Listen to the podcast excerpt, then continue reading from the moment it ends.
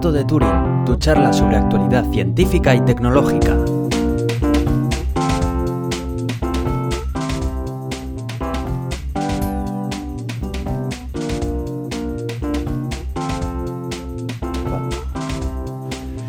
Bienvenidos al Gato de Turing, yo soy Aitor Brazaola Y yo soy Iván Eguía. y ya estoy grabando de nuevo con una calidad de audio decente del primer Pero en mundo. Windows también hay que decirlo. pero en Windows y con una conexión Pero bueno, eso No se puede tener decir. todo. Efectivamente, no se puede tener todo. Bueno, ya Yo ya te había aquí. dicho que si había que grabar otro día te, te dejaba por eso de usar Windows y tal, pero Pues sí, he bueno, tenido. has dicho que estás dispuesto a, a grabar en Windows. Es- Ya, ya, bueno, el, el combo habría sido ya grabar también con Skype. Pero, pero bueno, ya, en fin. Bueno, por desgracia, mi tarjeta de audio, la pobre, pues ha tenido que llegar a un final. Y eh, nada, bueno, a, a lo que íbamos. Estamos a un día de terminar el año y este podcast ha sido un poco mm, grabado a, a tope correr porque no sabíamos muy bien si íbamos a poder y tal, son fechas complicadas y tampoco sé muy bien si va a haber mucho oyente que nos vaya a escuchar, pero bueno, nosotros aquí lo vamos a lanzar al ciberespacio y... ¿Qué hay mejor que en la cena de, de final de año poner el podcast del gato de Turing a todos los familiares, eh? Para callar a todos esos cuñados que... Ya, eso es, eso. Somos, somos los anticuñados, ¿eh? Eso es. Venga. bueno, bueno. eh, vamos a... mm, eh, Iba a decir que íbamos a ir cerrando una temporada, pero es que en realidad desde el concepto de temporada, como estuvimos charlando en... Sí, en a mí no me caso- queda claro cuándo empezamos las temporadas. Ya, es cierto. Bueno, mm, yo creo que ya para este nuevo año, este nuevo año vamos a hacer algún cambio en las cortinillas, vamos a poner nueva música y tal, pues por la cosa de, de modernizarse un poco y todo esto, y bueno, eh, lo podemos interpretar como una nueva temporada o yo qué sé. Pero bueno, aún así vamos a hacer interpreten una... los oyentes como lo que quieran. Eso es. Aún así, vamos a ver si podemos hacer una migración allí, que andamos pensando en mover todas las cosas a iVoox y demás. Pero bueno, esperemos que para todos los que nos estéis oyendo sea todo lo transparente posible. Y si un día de repente vuestro cliente de podcast favorito os quiere descargar 30 y no sé cuántos episodios, pues eh, perdonadnos, de verdad lo vamos a intentar evitar. Por todos los medios. Intentaremos evitarlo. Sí. Y, y nada más, ¿podemos ir entrando en el bloque de noticias de tecnología o quieres decir algo más? No, no, vamos con tecnología, venga. Muy bien.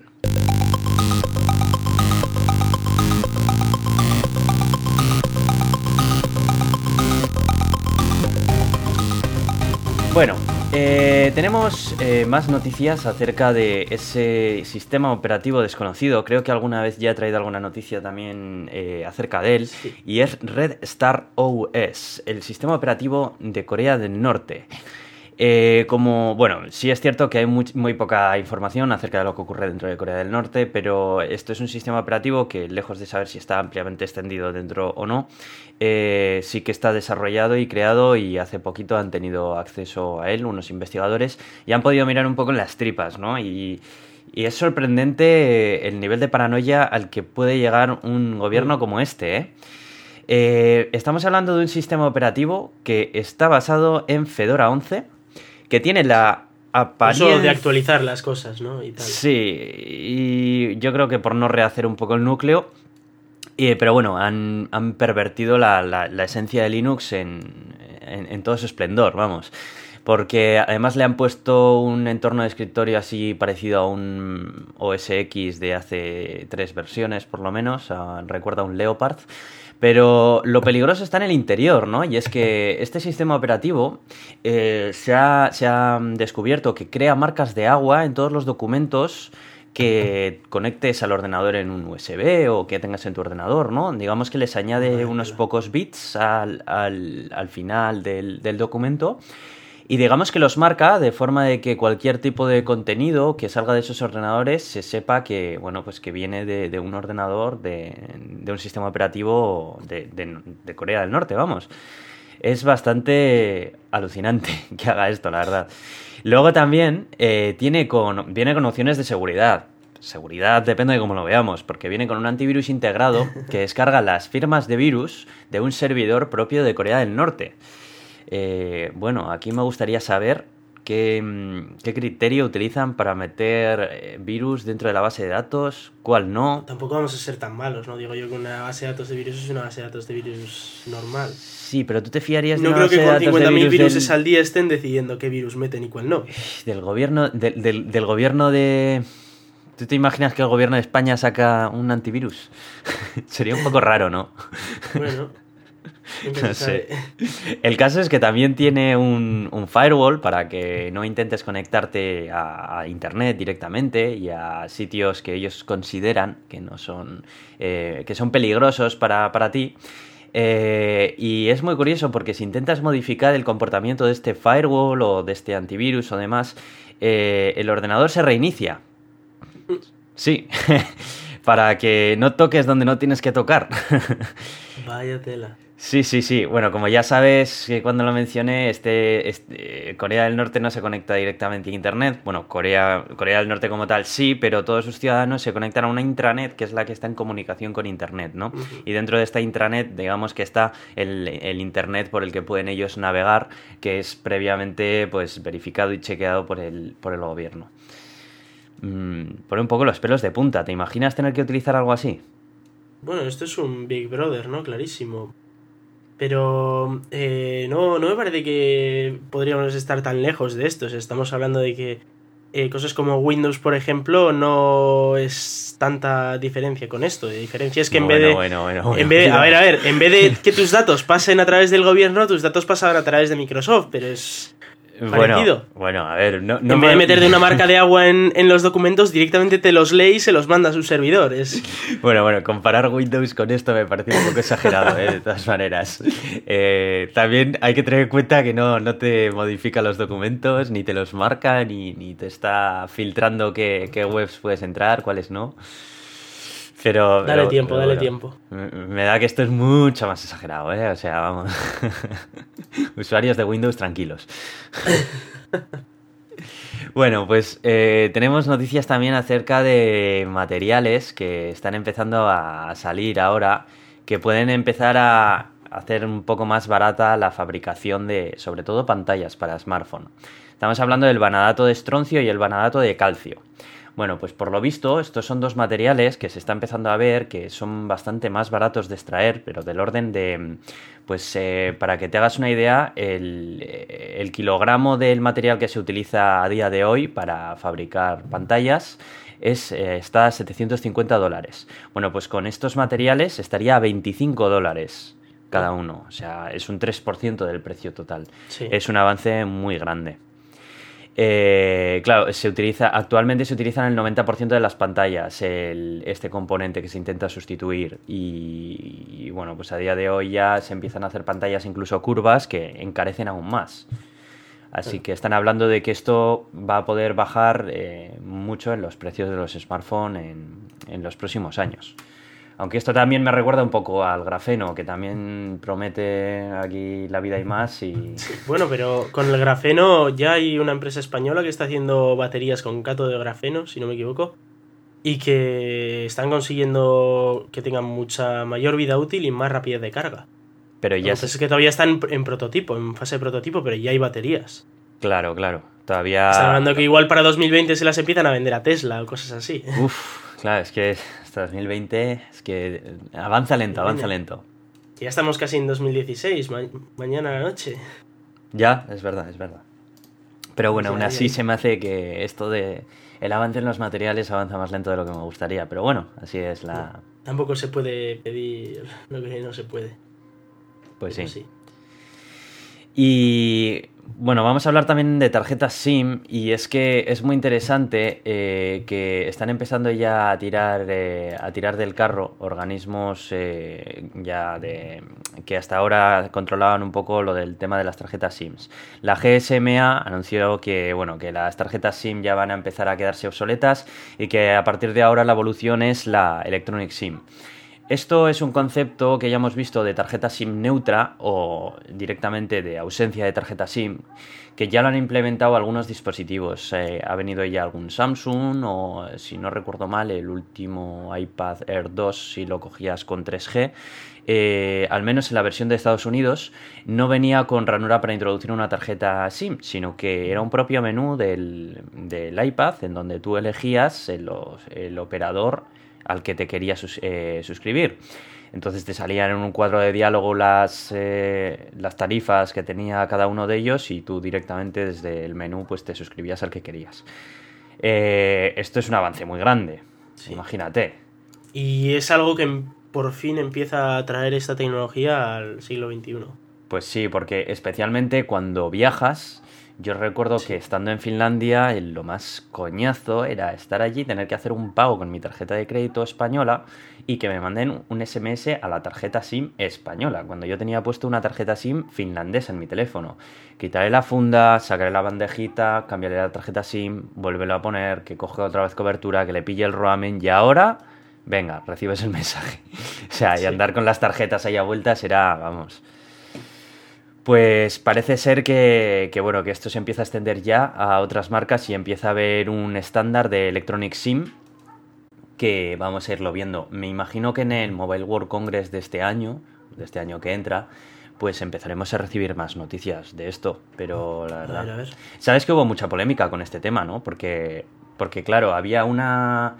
no recuerdo si era ATT de, de América que con la tarjeta SIM virtual del iPad, si tú te suscribías a ella, le hacía algo al, al, sistema operativo para que se quedase encerrado en ella, que no pudieses volver a cambiar. Sí, de hecho eh, leí que tenías que llevarlo incluso a un Apple Store para que te para, para, que te lo resetearan de alguna forma, porque digamos que ATAT había conseguido la forma de bloquear y eh, adueñarse de ese componente de tarjeta SIM virtual que llevaba el iPad y, pues no te puedes cambiar ya. O sea, y ya era lo que había, ¿sabes? E, evidentemente no estaba pensado para que se hiciese eso. Pero a las compañías no les interesaba porque, claro, veían que, que, eso de que el cliente se pudiese cambiar así sin más con la facilidad de entrar a un menú de ajustes, pues, pues que no estaba bien. que a mm. ellos no les gustaba. No, a ver, eh, yo creo que hay que estandarizarlo, que obviamente tendrán que seguir los protocolos de seguridad pertinentes para que eso sea ágil. Yo también he visto desde el punto de vista de las empresas, de la misma manera que se te pueden ir de tu empresa con un clic de menú, te pueden venir a la empresa con un clic de menú. Entonces, dales cosas para que se quieran venir más gente y para que menos gente se quiera ir. Claro. Es tal como lo veo yo y además es mucho más fácil atraer clientes si tienes unas buenas tarifas. Con lo cual, no sé, yo lo veo más como una manera de decir, oh no, ya te pillo por los huevos y ahora te voy a putear todo lo que pueda. Pues sí, de todas maneras llevan aplicando ese, esa filosofía a las compañías de teléfono mucho tiempo, el de aprovecharse de, un contrato de permanencia para a partir de ahí, pues bueno, pues dejarte de cuidar como te cuidaron cuando te metieron y total, como no te puedes ir a no ser de que pases por caja y pagues un montón de dinero, pues, pues ahí te quedas. Claro, esto es un pues cambio radical a eso, ya no, no van a poder hacer eso más. Iremos viendo a ver qué. A ver, a ver cómo evoluciona. y habrá que ver el Mobile World Congress, a ver qué presentan. Me gustaría que el siguiente móvil que me compre ya tuviese esto, pero bueno, eso igual son deseos de año nuevo. Y bueno, esta noticia que traigo ahora no es de las típicas que solemos traer, la verdad, pero me ha llamado la atención porque es una iniciativa que, puede estar bien, aunque bueno, yo lo veo con un, un, poco de dificultad de llevarlo a la práctica y extenderlo a lo largo del mundo, pero bueno, eh, es, una, es un nuevo invento mediante el cual se podrían sustituir las botellas de agua de plástico por una especie de esfera de agua, pues tipo, tipo burbuja, así como muy de ciencia ficción, ¿no? Eh, claro, eh, al ahorrarnos las botellas de plástico ahorramos un montón de contaminación y de cosas que tenemos que reciclar y demás, ¿no? Se trataría de... es una empresa que ha desarrollado con una combinación de algas marinas y componentes biodegradables eh, una especie de burbuja que primero la forman creando, mezclando estos componentes con agua, lo congelan y una vez que se ha formado hielo con el tamaño de con la forma de lo que es la burbuja de agua, pueden deshacer el hielo y ya se ha quedado solidificado con la forma de la esfera estos componentes, ¿no? Que están basados eh, de algas marinas y demás. Entonces, claro, son, son biodegradables y dentro se puede guardar pues como una pequeña burbuja de agua, ¿no? Entonces estas burbujas de agua se pueden eh, romper, digamos, masticándolas simplemente con un mordisco y, ahí se podría comercializar agua, agua mineral en vez de tener que mm. venderla en botellas. Eh, la foto que hay en el artículo es, muy curiosa de ver. Sí, eh, yo le veo un fallo. ¿Y sabes cuál es? Que no las puedes volver a cerrar. No, y, que no eh, cambia la, estructura eh, interna del agua para oh, hacerla más buena, como la flasca. Claro, no, no, a ver. Es que estamos hablando de que ya existe una alternativa para las botellas de plástico que encima eh, te, estructura el agua de manera que te cura todo y que, hace que los cultivos sean más prósperos y de todo. Ay, Dios mío.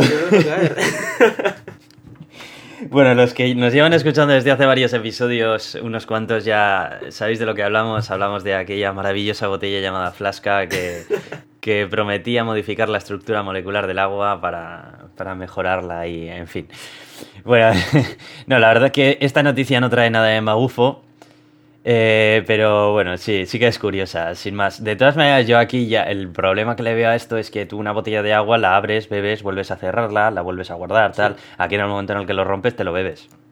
Y se acabó. Y de hecho, vamos, ya existen materiales biodegradables que son capaces de crear una botella entera, de manera que eh, una botella de plástico con su cierre, con su tapón y todo, y que puedes beberlo y usarlo como una botella normal, probablemente sea algo más cara, pero eh, no veo la necesidad de crear una esferita que puedas romper en la boca.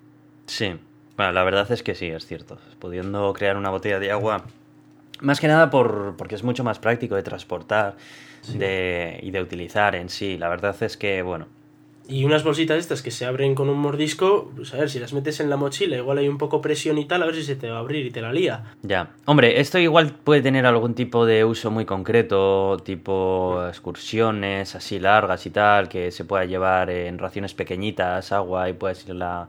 Pero vamos, que sí, me parece que sin más, tampoco es nada...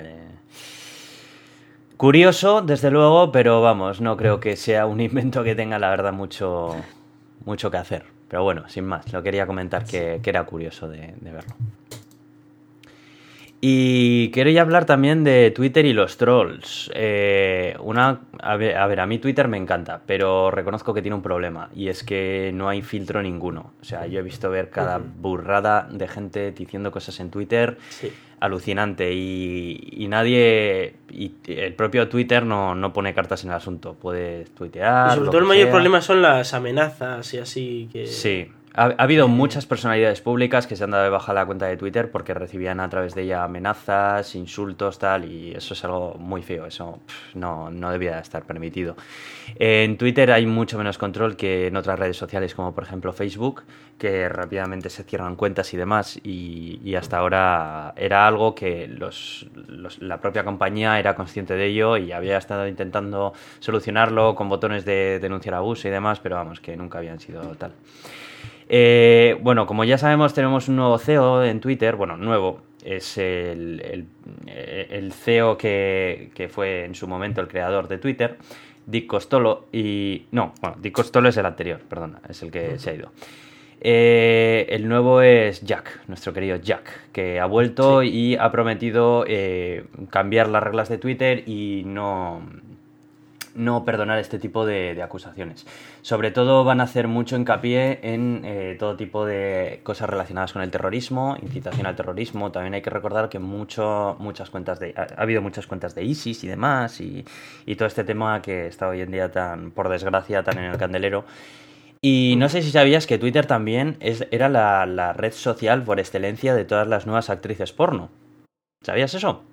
Mm, no, pero, pero bueno, que usen lo que quieran. Sí, eh, no, más que nada era porque como en Twitter no se censura absolutamente nada eh, el sexo, claro, hay, había, hay muchísimas imágenes porno en Twitter que, y, bueno, es muy curioso que a, eh, en Twitter es donde se reclutan mucha, también, muchas chicas que, que, empiezan en la industria. Hace poco vi un documental ahora, mm, relacionado con esto de Netflix, no sé si te suena, que era acerca de... Es una Netflix el documental, no. Sí, era, era un documental que trataba acerca de cómo funciona eh, todo el tema de la contratación de, de, chicas en los Estados Unidos que son teenagers en realidad, que tienen de 18 años escasos cumplidos y así, ¿no? y que se inician en el mundo de la pornografía amateur y que después son descartadas porque es un les quema muy rápido ese, ese mundo y tal. ¿no?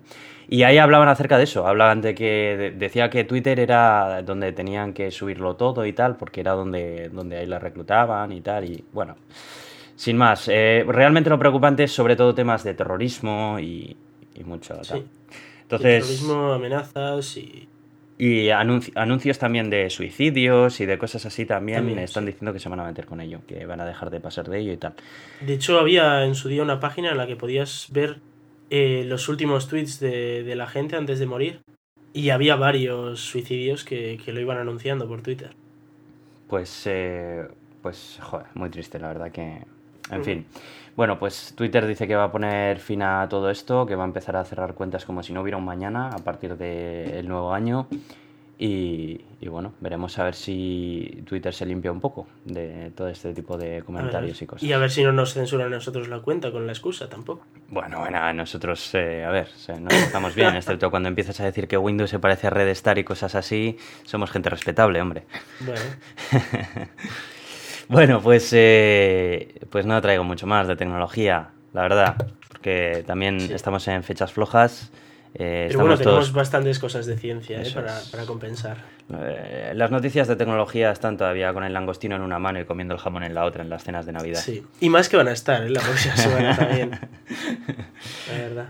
Bueno, pues venga, venga, vamos a hablar de, de espacio y otras ciencias. Vamos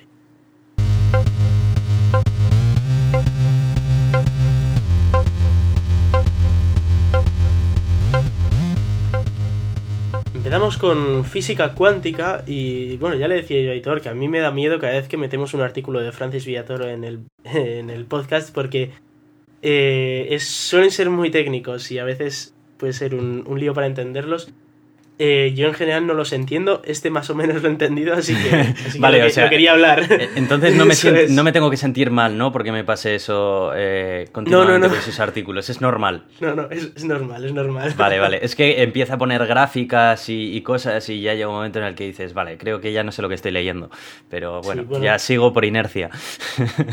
hablamos de bueno, vamos a el, titular del artículo es que el CMS y el Atlas observan un pequeño exceso en difotones a 750 gigaelectronvoltios.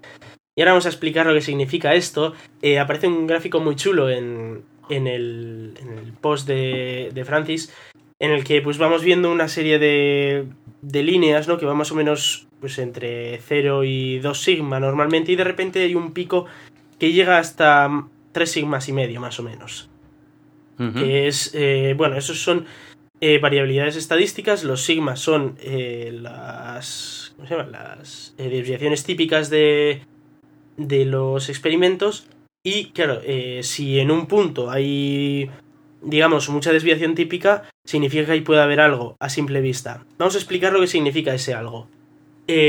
básicamente, aquí lo que vemos esto en el eje de abajo, estos 200, 400, 600, bueno, es un eje de, masa, de, cuánto pesan eh, las partículas. Entonces, eh, en el LHC, que es donde ha ocurrido este exceso, lo que hacen es lanzar un montón de, de hadrones, se chocan entre ellos, un tipo de partículas, protones básicamente, se chocan entre ellos y lo que ocurre es que se generan eh, nuevas partículas, ¿no?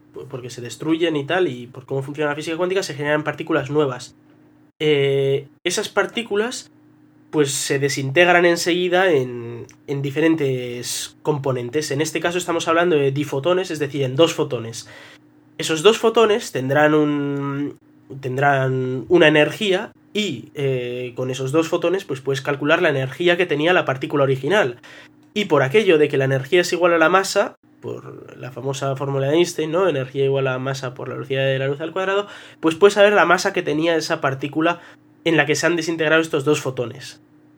Obviamente, eh, que ocurra una vez, pues puede ser que ha habido un error o que ha habido un, un problema estadístico, yo que sé, que ha habido algún fallo en los cálculos, algún fallo en los detectores, o quién sabe, pero claro, cuando tienes un millón de colisiones y, y de esas un porcentaje alto resulta que se desintegran con cierta masa, significa que es probable que haya algo con esa masa concreta.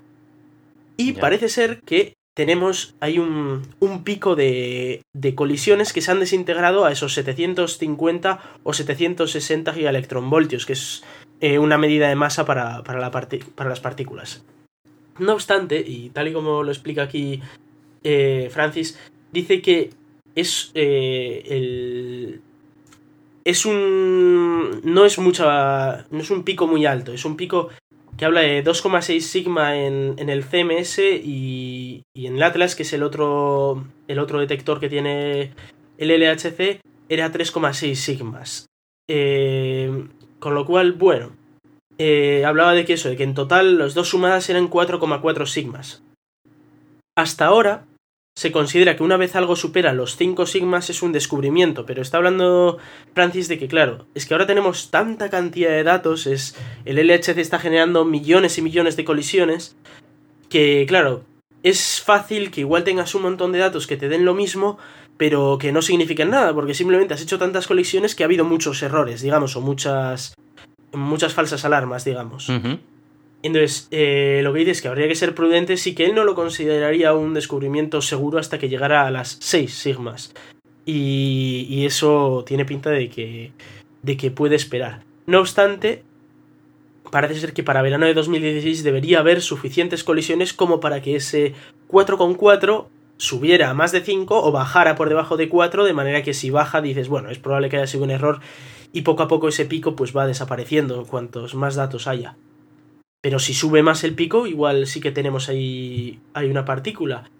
Y por supuesto ahora ha venido toda esta, toda esta horda de, de investigadores que quieren explicar lo que es eso que, que tiene 750 gigaelectronvoltios. Hablan de que es un bosón, uno de estos portadores de fuerza. eh, hay bosones como el de Higgs, como eh, los gluones, como tal, que son los que se encargan de hacer las interacciones. Había una, una propuesta muy curiosa y era que podía ser un gravitón un poco extraño. Hay que recordar que los gravitones son eh, las únicas partículas del modelo estándar que no se han descubierto, eh, que son aquellos que darían gravedad a las cosas, que se hacen que, que nosotros estemos pegados a, a la Tierra porque estamos todo el rato intercambiando gravitones con la Tierra. Ya. Entonces, eh, no se sabe, igual no es nada, igual dentro de seis meses, pues definitivamente no hay nada, o igual dentro de seis meses, efectivamente hay un descubrimiento de que hay un bosón. Y, por supuesto, ya hay centenares de artículos que dan una posible explicación a lo que puede ser eso. Muy bien. No, ya te digo que todavía no se sabe mucho sobre la partícula o sobre la posible partícula, pero hay mucha gente que está ahora dispuesta, obviamente, a, a darle una explicación a que. Es curioso todavía la- eh, lo, que, lo que no se sabe, ¿eh? Eh, todas estas eh, partículas, bosones y demás que se, se, empiezan a, se empiezan a descubrir y demás y que han estado ahí todo el tiempo y bueno, en fin, aunque esto no sea una algo certero, vamos, que todavía no se haya descubierto nada, pero es alucinante lo que puede estar ahí que todavía no se sepa. Parece que muchas veces conocemos ya todos los estados de las partículas que hay y, y no es Sí, y, y bueno, de hecho, el, el mayor problema que existe ahora en la, en la física cuántica es que eh, existe algo que se llama el modelo estándar, que explica prácticamente toda la cuántica, pero que hay cosas que no explica, como eh, la gravedad a, nivel cuántico, etcétera, que para eso hay otras teorías como eh, la supersimetría o, o, la, o las gravedades cuánticas, etcétera, que hay varias versiones. Y, y claro, eh, lo que, lo que están buscando es que haya algo que se salga de ese modelo estándar para decir, vale, pues igual nos podemos tirar por la supersimetría, igual nos podemos tirar por la gravedad cuántica, ver a ver hacia dónde hacia dónde va lo que nos falta, pero claro, no hay manera de encontrar eso que, que le falta al, al modelo estándar. Parece que todas las previsiones siguen, siguen clavando el modelo estándar y no, no se sale de allí.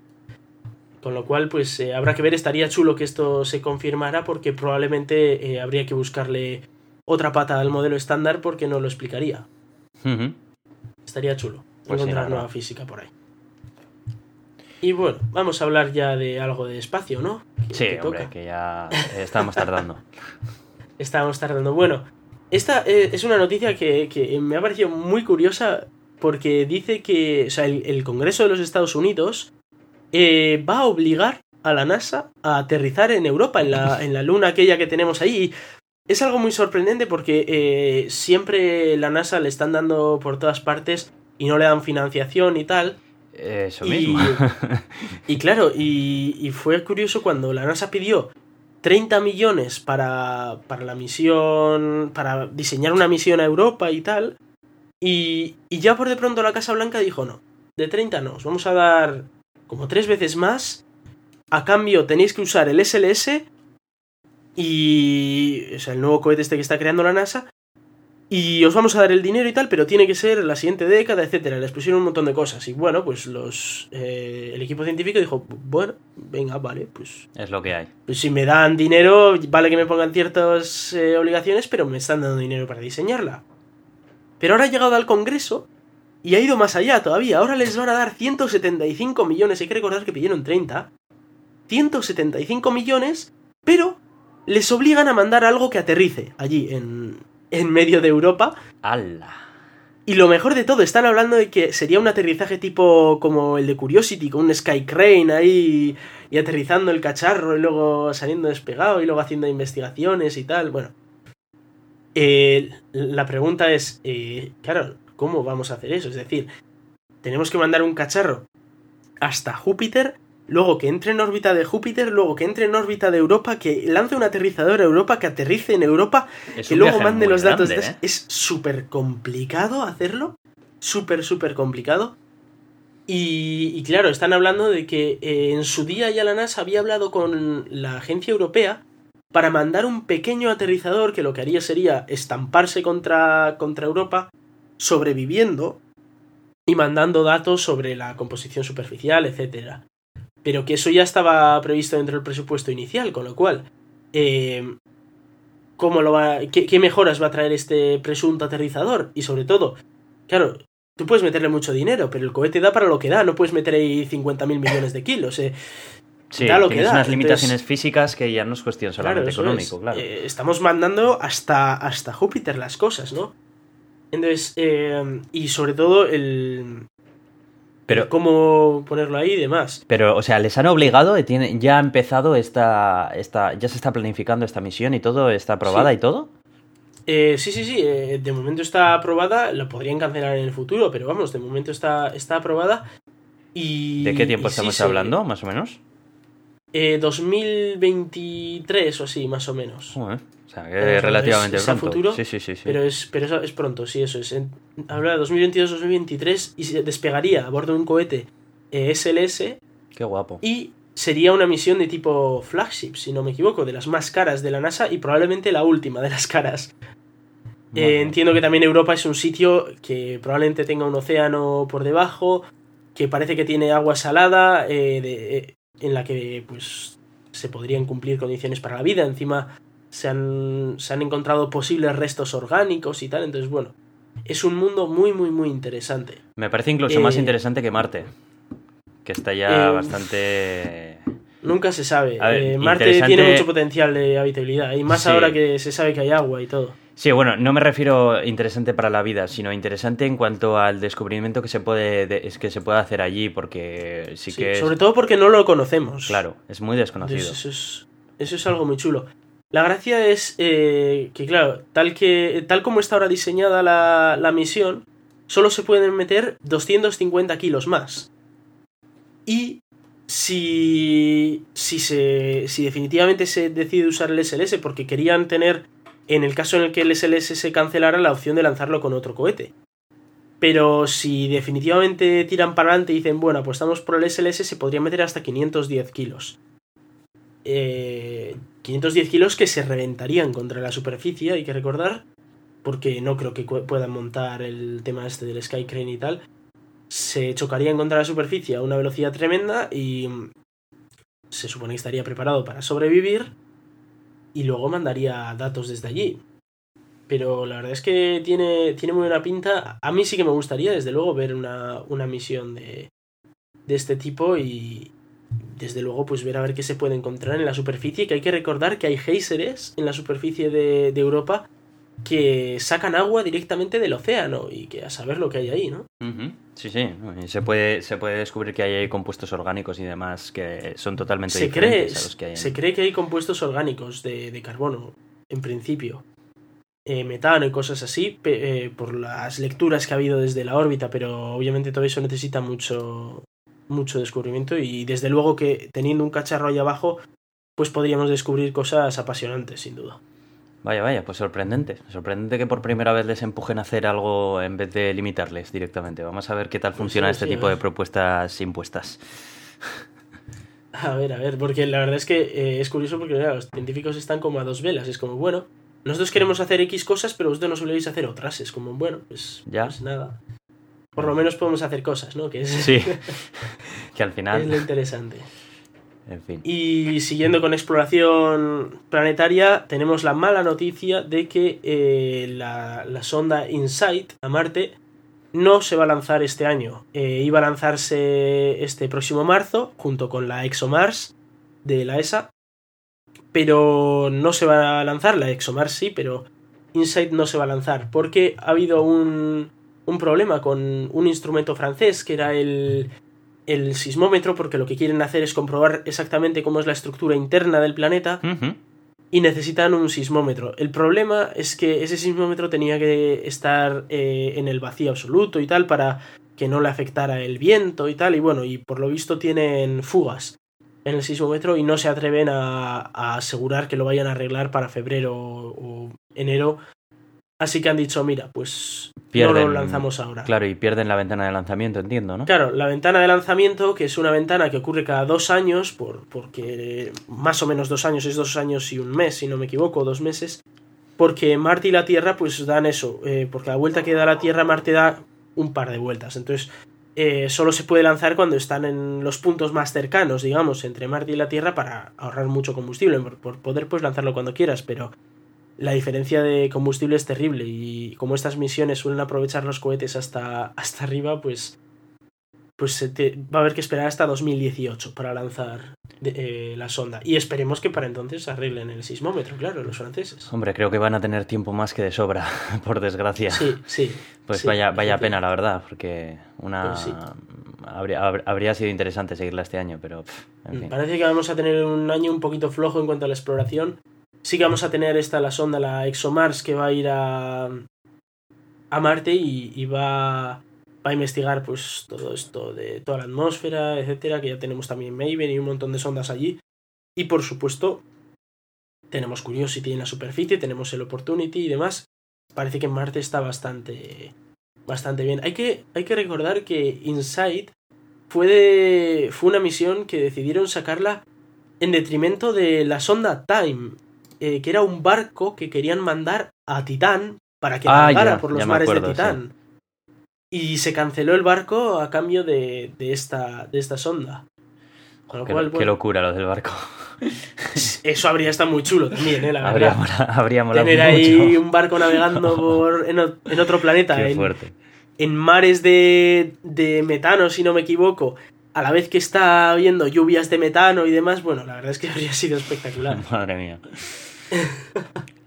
Joder, de, ciencia ficción. Sí, pero bueno, quién sabe, igual ese tipo de misiones las tenemos en otro, en el futuro. Esperemos. A ver. Y parece ser que se ha encontrado un, un nuevo planeta potencialmente habitable. Hay que decir que todavía es candidato, no está confirmado y eh, se llama Wolf 1061C. Em, bueno, pues, pues, este presunto lobo eh, estaría situado a apenas 14 años luz de, la Tierra, en la estrella Wolf 1061, como el nombre del planeta indica, y eh, estaría dentro de lo que se considera la zona habitable de ese sistema solar. Con lo cual, ¿significa esto que hemos encontrado vida y tal? No, ¿eh? para todos los teóricos de conspiración, ya voy diciendo que no, eh, significa que existe la posibilidad de que haya agua líquida en su superficie y de que, bueno, de que haya puesto esas cosas que pudieran propiciar, quién sabe si vida. Eh, también hay que decir que no sería más pesado que, que la Tierra, probablemente. Aproximadamente 4 algo más de cuatro veces más grande que la Tierra. Y eh, probablemente tendría una gran atmósfera por, por ese, esa masa acumulada, con lo cual es probable que no sea realmente habitable, sino que simplemente esté en la zona habitable del sistema solar. Pero quién sabe si pudiera tener una luna habitable o quién sabe, ¿no? Hijo, cómo molaría poder llegar allí, ¿eh? Y poder verlo, mandar Sí. una sonda. Pues o ya sabes, a la velocidad de la luz 14 tardarías años. 14 años. Uf. A la velocidad que tenemos ahora nuestra nave más rápida tardarías unos 10.000. más o menos. Entonces, bueno, Está lejos de narices, ¿eh? está muy lejos, sí. Joder, Está muy, muy lejos. joder. La verdad es que. Qué rabia tenemos da. esas escalas en el, mundo, en el universo que. Qué rabia da poder saber algo así y, y no poder llegar hasta ello, ¿eh? pues Qué sí. rabia, porque por un lado es apasionante, ¿no? Pero por el otro Sí. dices, vale, ahora que ya sé que eso está ahí, eh, me gustaría poder mandar algo allí, verlo, ver cómo es y tal. Tiene que ser, tiene que ser increíble. Estaría, estaría chulo tener eh, contacto con, con otras vidas inteligentes. Eso sí que estaría chulo. Sí, Por, por el hecho ya no de. Claro, porque. A ver, es. eh, eh, es imposible llegar a ellas, al menos con nuestra tecnología, pero sí que nos podríamos medio comunicar con ellos. No es que sería una conversación muy fluida, porque suponte que esta gente. o 14 sea, años 14 de ida y luz, 14 ahí años tal, de vuelta. Claro, tú mandas un mensaje y sabes que la respuesta igual te llega en 28 años. Sí. ¿no? Entonces, bueno, pues, pues nada, tú relájate ¿eh? y ya esperas. Sí, sí, sí, es que, joder, eso da mucha rabia. Pero sí, pero bueno, en cualquier caso sí que estaría chulo. Están hablando de que igual para la década siguiente podríamos tener el primer contacto, digamos, con extraterrestres. La primera, la primera señal que nos dijera que, que hay vida fuera de, fuera de nuestro planeta. Que estaría muy chulo, la verdad, tenerlo, porque, La verdad es que sí. porque personalmente tener ahí vida en otro sitio estaría algo, sería algo muy interesante. Vida inteligente, porque para generar este tipo de señales se requiere cierta inteligencia. Pues y sí, luego vamos, vamos con la noticia que, que hablamos un poquito la semana pasada. Bueno, yo la mencioné sí, un la poco así mencionaste. Mm. porque eh, había muchas noticias un poco confusas sobre el tema. Y eh, resulta que eh, el, el radiotelescopio ALMA, ese, es, esa cantidad de, de antenas que están colocadas ahí en medio del desierto, parece ser que ha encontrado algo, algo por ahí en las lejanías nuestro, de nuestro sistema solar, que podría ser un planeta como el tamaño del tamaño de la Tierra o incluso más grande que la Tierra, que estaría en nuestro propio sistema solar y hasta ahora no lo habíamos visto. No me lo puedo creer. ¿En serio? Sí, sí, en serio.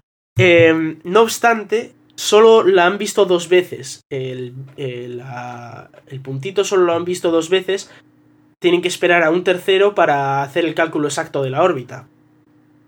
Porque, eh, claro, solo con dos veces lo único que sabes es que está allá, allá lejos. Está, eh, creo que hablaban de que podría estar eh, más allá de, de la órbita de Urano si fuera muy pequeñito, si fuera por ejemplo un asteroide y tal, estaría sobre la órbita de Urano así, pero si estuviera mucho más lejos, si estuviera como se crea a la altura de pues casi de Setna o así, eh, estaríamos hablando pues eso, eh, quién sabe, 15.000 millones de kilómetros o sí, unos 100, unas 100 unidades astronómicas, podría ser un bicho del tamaño de la Tierra o más grande. Entonces, hasta que no se sepa exactamente dónde está, no se sabe el tamaño que tiene. También están hablando de que podría ser eh, incluso una pequeña estrella o alguna cosa de esas que está muy muy lejos, pero que está igual más cerca que Próxima Centauri, que es la, la estrella más cercana. Entonces podría haber una pequeña estrella por ahí o... No se sabe exactamente lo que es. Eh, en cualquier caso, pronto, muy pronto, vamos a tener, probablemente en un periodo de 2-3 meses, tendremos información sobre a ver qué leches es este bicho, dónde está y lo grande que es. De todas maneras, estando tan alejado del- de la estrella, ya es posible que pueda ser un planeta habitable. No, no, no. No creo. No sería habitable, pero sería un pedazo de roca muy interesante porque sería muy grande, Ya, claro. ya, ya. Eh, imagínate un planeta más como la Tierra, eh, por ahí. Que ¿A este le vamos a llamar planeta o este es como, como Plutón, planeta enano? Enano no es, porque es más grande que la Tierra, ¿no? Pero Ya. habría más problemas de ese estilo. Así que eh, sería, sería interesante, la verdad, encontrar este tipo de cuerpos. O este tipo, este cuerpo en concreto. Eh, yo, claro, yo quiero que sea un planeta más grande que la Tierra, que esté ahí en nuestras vecindades del sistema solar. Más cerca que algunos otros bichos, que estuviera orbitando, ¿no? Nuestro, nuestro Sol. Estaría muy chulo, la verdad. Pues pero no se puede adelantar nada y es posible que simplemente sea una estrella lejana o un mero asteroide del, del, cinturón, de, del cinturón de Kuiper o, o alguna cosa de estas, con lo, igual, con lo cual igual no es nada. Ya. Pues curioso como poco, vamos. Este- estaremos Sí. atentos, la verdad, porque un, Pues sí. un bicho nuevo en el sistema solar no se descubre todos los días, desde luego. No, y de hecho tenemos eh, algunas otras misiones como WISE que, que están intentando ver, eh, hacer análisis estadístico de los posibles cuerpos que hay. Por ejemplo, hace poco eh, hablaba de que a, a, ma- a menos de 28.000 unidades astronómicas no existía nada más grande que Saturno. Pero dices, hombre, a ver, es que Saturno no es muy grande, entonces es normal que no haya nada tan grande. Y hablaba que eh, no, no habría nada tan grande como Júpiter como mínimo de aquí a 82.000 unidades astronómicas, pero son también tamaños muy muy grandes y, y es, es normal, ¿no? Que digas, bueno, que no hay nada más grande de Júpiter, vale, pero algo como el tamaño de la Tierra podría haber varios dentro de nuestro propio sistema solar y estaría chulo encontrar uno de estos. Pues sí, la verdad. Y, y bueno, vamos a hablar de, De la noticia. de la semana, del mes, del año y, y del siglo de momento. Sí, señor, que más de un oyente Que- ya, nos, ya nos citó Sí, en claro. Twitter eh, cuando Hubo ocurrió el evento. esto, sí. Eh, SpaceX por fin ha aterrizado una, una primera etapa de un Falcon 9 reutilizable. Eh, vamos a recordar que esta, esta empresa, SpaceX, es una agencia espacial privada que eh, tiene un cohete muy chulo que se llama el Falcon 9 que en teoría es capaz de recuperarlo. Y ya no es en teoría, sino que ya es en la práctica. Es capaz de recuperar esa primera etapa y quién sabe si en unos meses podría reutilizarla, ¿no?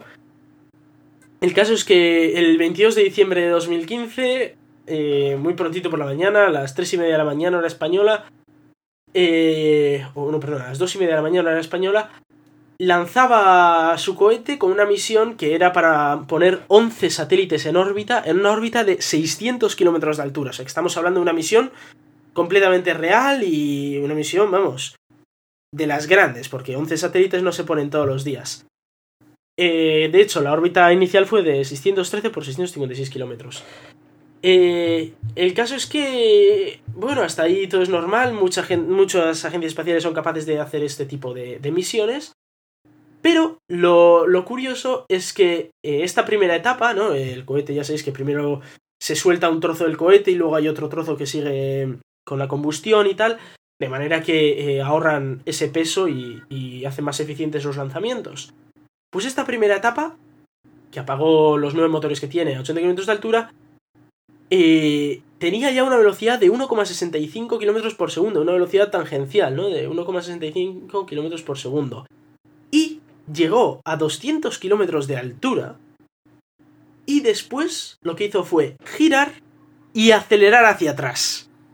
Eso es algo que ya lo había hecho antes SpaceX, pero lo que ocurrió después no, no había ocurrido antes. Y lo que ocurrió es que apenas 10 minutos después del lanzamiento, el cohete aterrizaba perfectamente y verticalmente en una, en una plataforma que estaba apenas a un kilómetro así de- del lugar de, del despegue y aterrizaba más con una precisión milimétrica. Estamos hablando de un bicho de unos 50 metros de altura, eh, muy muy grande, y aterrizaba y lo dejaba ahí clavadito, en, en el, justo al lado del lugar de despegue y en el sitio que, que habían decidido aterrizarlo. Toda una proeza, Eh, ¿eh? Porque un pedazo de bicho como esto, o sea, la velocidad a la que ha ido y que se aterrice, Sí. se pose, ya no estamos hablando de aterrizar, no, se pose de Se esta pose, forma sí. tan delicada y, y demás, vamos, es que es, es un triunfo y eh, abre una nueva época para la exploración espacial, ¿eh? Porque a partir de ahora ya las misiones eh, se van a poder abaratar muchísimo, muchísimo. Claro, porque si estás reutilizando esto, estamos hablando de que es eh, la parte más cara de todo el cohete.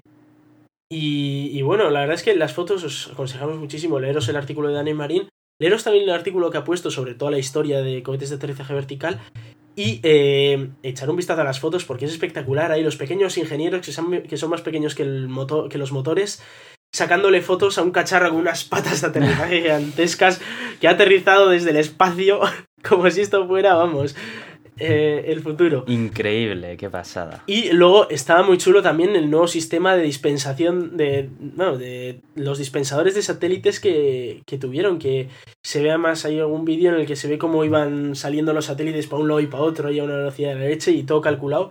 Y todos los satélites eh, entraron en órbita. Fue Un órbita, triunfo de Un misión. triunfo pero vamos. impresionante. Y de hecho fue muy curioso eh, los comentarios de SpaceX, tanto en Twitter como, como en Facebook. Me acuerdo una, una foto que pusieron que era el, el cohete aterrizado.